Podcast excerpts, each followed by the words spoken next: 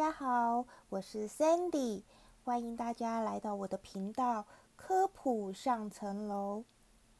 今天要来和大家谈谈 COVID-19 急性后的并发症。在二零二一年《自然医学期刊》对 COVID-19 感染时程有一些观察和定义。基本上呢，被 SARS-CoV-2 感染之后，会有两周的侦测不明确期，阴阴阳阳，然后呢，会有三周的 PCR 阳性期，紧接着的就是 PCR 阴性期了。其实 COVID-19 症状的出现是在被 SARS-CoV-2 感染两周之后。急性 COVID-19 通常是在症状出现后会持续四周。COVID-19 急性后并发症被定义为在 COVID-19 症状出现四周后还持续或长期出现的并发症。COVID-19 急性后并发症观察到的常见症状有：第一类型呢是会疲劳啦，生活品质下降。肌肉无力、关节疼痛。第二种是呼吸困难、咳嗽、持续缺氧。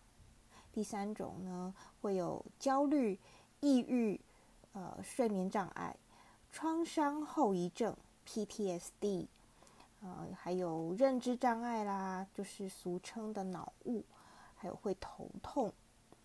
第四种呢是心绞痛、胸痛。第五种是。会有血栓栓塞症。第六种呢是会有脱发。COVID-19 急性后并发症的主要病理生理机制，包括可能是嗯直接病毒毒性造成的，呃内皮损伤跟微血管损伤造成的，或者是免疫系统失调跟高度发炎状态刺激所造成的。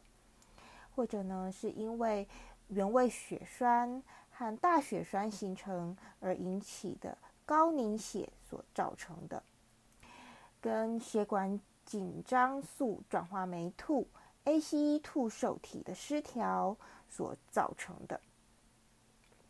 其实呢，SARS-CoV-2 从周边入侵到大脑的潜在途径有很多。所有这些途径都是由血管紧张素转化酶 two 受体 ACE2 所决定的。SARS-CoV-2 可以和 ACE2 受体结合，并且穿透人体细胞。这种受体广泛分布于肺部、心脏、肝脏、肾脏、肠道以及口腔和鼻腔黏膜。受到 SARS-CoV-2 病毒感染后，大多数的病毒呢都会通向肺部，而其他病毒则会粘连，呃，粘附在鼻腔的黏膜上，直接攻击嗅觉上皮中的嗅觉神经元。在这里呢，它们就可以通过嗅觉神经转移到中枢神经。此外呢，鼻黏膜中丰富的毛细血管。和淋巴为病毒侵入血液提供了机会，从血液中进入大脑。此外呢，SARS-CoV-2 粘附于鼻黏膜或眼睛结膜，也可能到达三叉神经，然后通过用于大脑药物输送的途径到达大脑。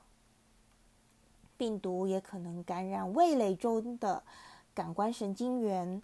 到达孤独道或三叉神经的细胞核，并通过神经元逆行传输进入中枢神经系统。最近呢，有研究在老鼠动物模式的大脑中枢神经系统中直接神经入侵 SARS-CoV-2，发现大脑是 SARS-CoV-2 高复制的场所。这种 SARS-CoV-2 造成的神经元感染，可以通过阻断 ACE2 的抗体，或者是施用从 COVID-19 患者的脑脊髓液来排除。最后呢，在 COVID-19 死亡者的脑部解剖的皮质神经元中，检测可以测出 SARS-CoV-2 的病毒。这些证据啊，都支持了病毒可以用直接路径来攻击中枢神经系统。另外一种方式是通过血流的间接路线到达中枢神经系统。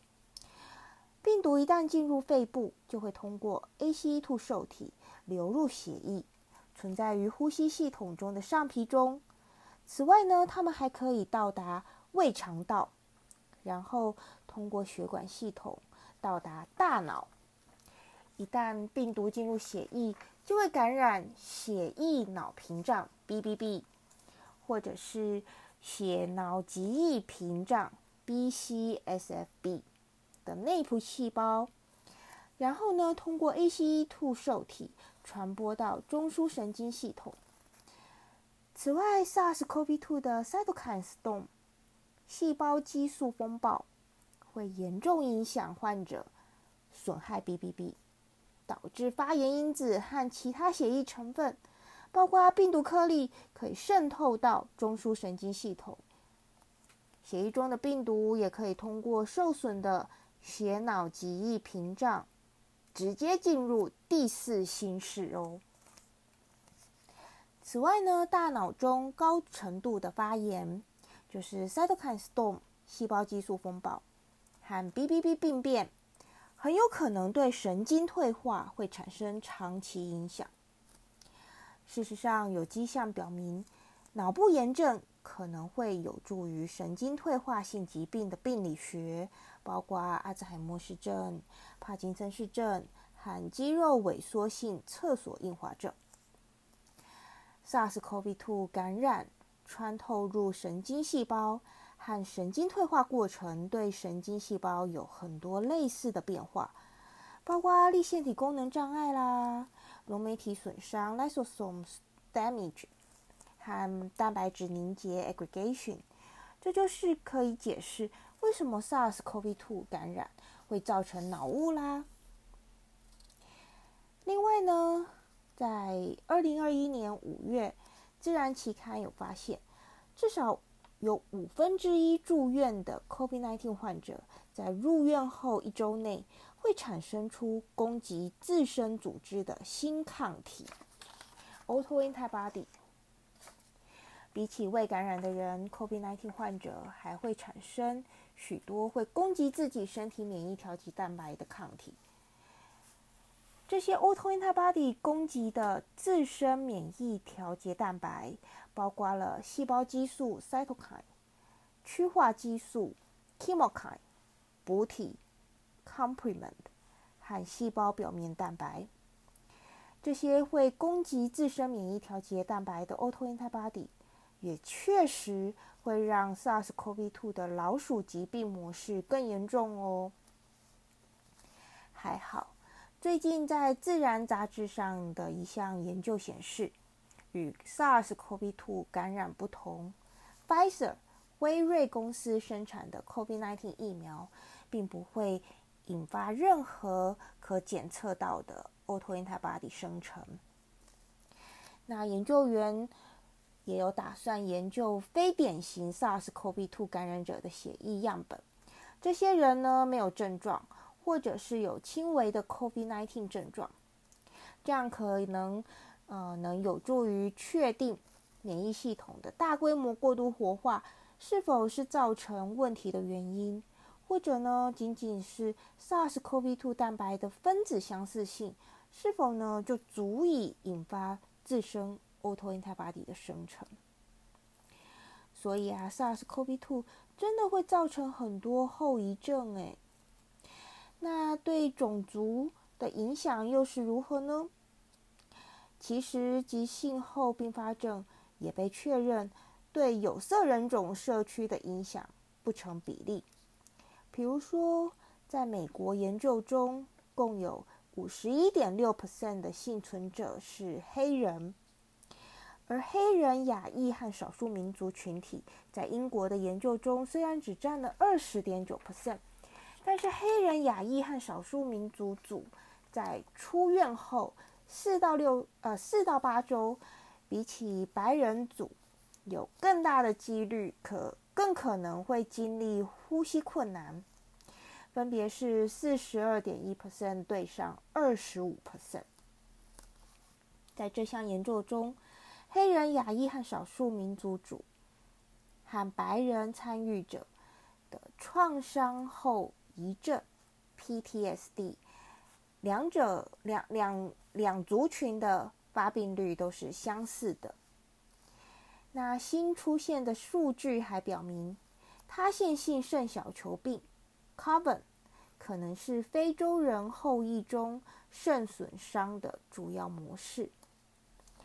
还有众所周知，非洲非洲裔加勒比或者是西班牙裔的儿童和青少年更容易会产生小儿多系统发炎症症候群。